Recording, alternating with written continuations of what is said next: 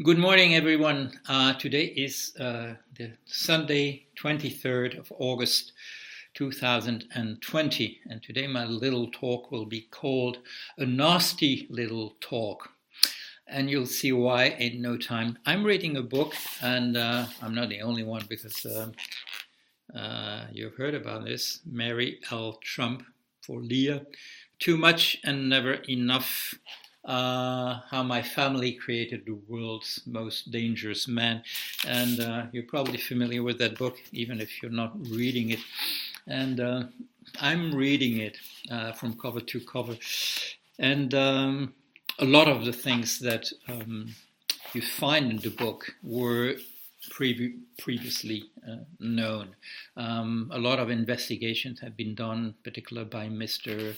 What was their name? Mr. Kranish and Fisher uh, of the Washington Post uh, about um, Donnie's childhood and um, adolescence. And so we already knew these things. A, a lot of things also came out of um, some research done by the New York Times, and uh, from documents that we know now uh, were provided by Mary Trump, uh, 19 um, cases of uh, documents that were used by the um, um, New York Times in the 2018 article about how the family worked on the uh, financial level uh, with a lot of swindling over tax evasion and so on, and nothing that uh, would surprise us. but anyway, um, in that book, first she explains, uh, I, I, find little that she didn't tell also in the uh, interviews that you may have seen on uh, different channels and papers and so on. Uh, I think I've, I've, I've tried to to watch them all uh, that she gave on on television, and um, uh, maybe you read also the quite interesting interview from um, by Edward Luce of the Financial Times recently. Um, revealing uh, pro- probably is that he didn't have much to add to the review of the book he had uh, done before, just a little remarks about, uh, as is usual with him, about what they order at the restaurant and what they eat or not eat, and uh, and uh, and you know he puts the bill uh, how much it costs to um, eat what they're eating uh, while they're talking. But anyway, um, a, a, passage here, um, page 188. When I finally realized that my grandfather didn't care what I accomplished or contributed, and that my own unrealistic expectations were paralyzing me, I still felt that only a grand gesture would set it right. It wasn't enough for me to volunteer at an organization helping Syrian refugees. I had to take Donald down. So, um, as the end of a passage where I said they're pretty still very ambitious in the family, and um, her big um, feat uh, would be to um, bring down the um, Donny. that would be her contribution to the uh, world. Um, but now to the title of my little um, expose. After the election, Donald called his big sister, uh, Marianne, ostensibly to find out how he was doing. Of course, he thought he already knew the answer, otherwise, he wouldn't have made the call in the first place. He merely wanted her to confirm very strongly that he was doing a fantastic job. When she said, not that good, Donald immediately went on offense. That's nasty, he said. And you, why do that? Do, why do I quote that? Because he says you're nasty" to his sister. And um, you know, you know the guy by now. after nearly four years, um, when he only has to say about somebody that that person is nasty, it's obviously because he doesn't have anything else to say, and that's what he uses for his sister. So that's the context in which I believe you you should put that nasty that you applied to um, uh, Kamala Harris. that's because Donny doesn't say doesn't know what else to say about her. And that's wonderful for her, as we know. Otherwise, he would lash on on this or that, and uh, ugly fat uh, woman, and so on. Um, you know the the usual uh, its usual way of appreciation for, for women who um, has um, as Mary uh, Trump uh, suggests, and it, as you could already find in the book um, by Stormy Daniels. Um, when, when a woman is not too much interested in his advances, then she becomes to- totally ugly and very fat uh, automatically. So that's good for Kamala that he only has nasty to say. And uh, as you noticed uh, also recently, uh, who does he lash on? On Obama, uh, the old fixation, the old uh, his old obsession of, um, of, deconstructing whatever, whatever. Um, that's what um, um, Omarosa uh, Manigault had, had noticed. What is his program? And then she said in the book, to um, remove entirely anything that uh, Obama ha- has, has done before him. And why? Because he's a mm, and uh, little dots. Uh, it's not more complicated with that. Uh, once the explanation, the explanation for, for, for Donny, we all got them, got it in uh, in uh, August of 2017. Three three years ago. Um, it's been the, an anniversary of the death of um, Heather Heyer. Um, we remember her when he said there were good guys in both on both sides of the of the riot riot that had been brought there in Charlottesville by um, by the um, neo neo Nazis he hasn't got much to say about uh, Biden. Uh, it, it, looks like the Hunter Biden thing is, is, is a bit exhausted. But if you if you look at what I wrote uh, in those days when uh, there were revelations about the famous July call uh, to the uh, Ukrainian um, President Zelensky. You may remember what I said at that at that point. I said this is not good for um, for Donald, but that's not good for um, Joe either because of that, that Hunter Biden thing uh, in Ukraine. That's not uh, that's not good for his image. It's gone a bit uh, out of out of the picture. There are other things in the uh, in the news, but um, why? Because he's a I mean, his, his speech uh, at the convention was beautiful. It's uh, I already said that. You know, he, he's a nice guy. He's a nice guy. I, I, I, would like him to have to have been godfather to some of my my kids.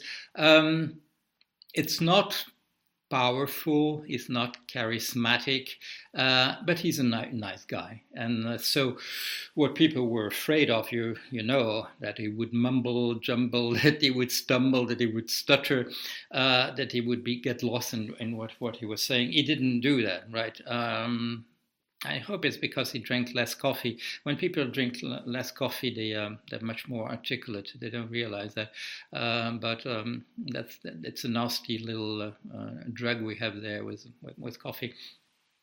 But but anyway, uh, he did a good good job. Um, Hunter, that's the weak point, right?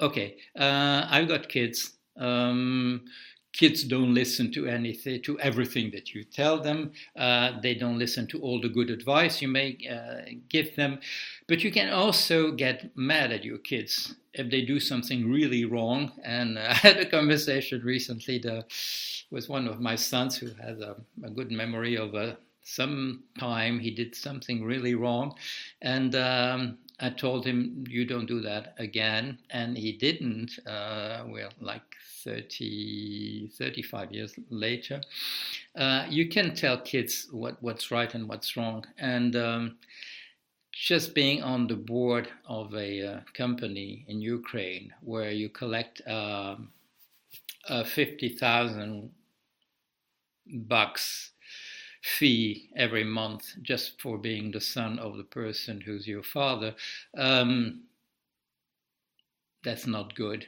That's not good. And I thought it was an error uh, from the Democrats to take that one thing as the um, as the main item for the um, impeachment um, trial I knew uh, they would come up on the other side, uh, David Nunes and, and, people like that, Jordan. Um, they would come up with, and Hunter Biden, who did, etc., who justified that yeah, there was an investigation by Rudy about what really happened o- over there. It was not a good idea. It was not a good idea for the Democrats to take to to to have that one item, and the other one was obstruction to um, to the Congress um, uh, activity or whatever. And um, there was come on guys. I mean there's a million things you could do in, in that file. I, I, I made a file and there was already a million things you could um, um, put there. But they were in a hurry to go to their presidential campaign and uh, they wanted to be quick about that. And they made a honestly they made a, a mess. It allowed people like um, like Schiff Adam Schiff to make um, you know like speeches. They will they will go down in history books and uh, it uh, allowed Mr Mr. Vindman, um, uh, Colonel Vindman, to show what a hero he is. And it, uh, we could see um, um, Madam Yovanovitch to see what good ambassador she is, and Miss um, Fiona Hill, uh, what a civil servant, exemplary civil servant uh, she is. But apart from that, they didn't do the job of the impeachment, which they, they could have, you know, with, with all these things that were in, in the file. Um, my talk about Kamala Harris being nasty, that's very good for you, lady. That means he has nothing really to criticize about what you're doing, and uh, that's an asset for the future. And um, I, I, wish I wish you, you well. Um, I, am not a hundred percent fan of, of Kamala Harris. I, I, lived for 12 years in California. Um, there were better ways in California to be um, the attorney general than, than the way she did. But at the same time, she's a no nonsense person.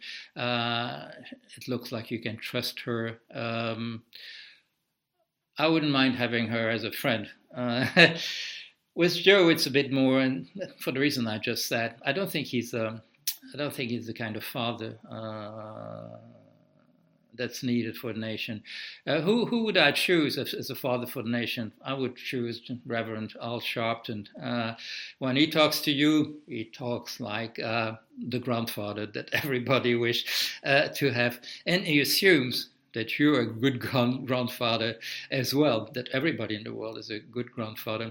Uh, you may remember that when um, when Michael Cohen was indicted, uh, that he did something. It was not a first, you know, first page in the, newspapers, but um, he wanted to be seen having lunch with Al Sharpton, and um, Sharpton was interviewed. Uh, wh- why? Why did you do that? Why did did you want that? And um, and um, you know the idea was a kind of redemption. Uh, i underlined also it was showing that you were on the other side that you were on the uh, black lives matter side and not on the uh, uh on the kkk uh, side not on the uh, confederate flag side not on the steve bannon side um, I'll finish with that. Um, and people talk a lot about the the fact that all the campaign. Um, all the campaign chiefs were uh, no, no, in jail or have been uh, exempted from jail uh, for some reason or, or other. It is a I, I use nasty in a different way. Uh, it's a nasty lot there that he had around him, and I think it's not finished because we um, we, have talked about uh, high crimes and uh, bri- bribery, um, treason, uh, high crimes and misdemeanors. Uh, we haven't talked about intelligence yet, about what what happened there. And when you look at the um, the, the, recent um, report from the, the, Senate on the um, on the uh, on the influence of uh, of Russia on the election, uh, you see that there's a lot of things there where the, the word intelligence. Um, espionage uh, are not used, uh, but you think that's because they are blackened out a lot of things are blackened out, like the chapter about a possible compromise in Moscow. Uh, people say, well, in, in, in, that report, they don't talk at all about what Steele said in the uh, report about compromise. Well, there's a whole section called compromise and uh, possibly in Moscow, and but it's blackened out. So maybe it's there. Anyway, um, have a nice Sunday, and I hope to see you soon. Bye.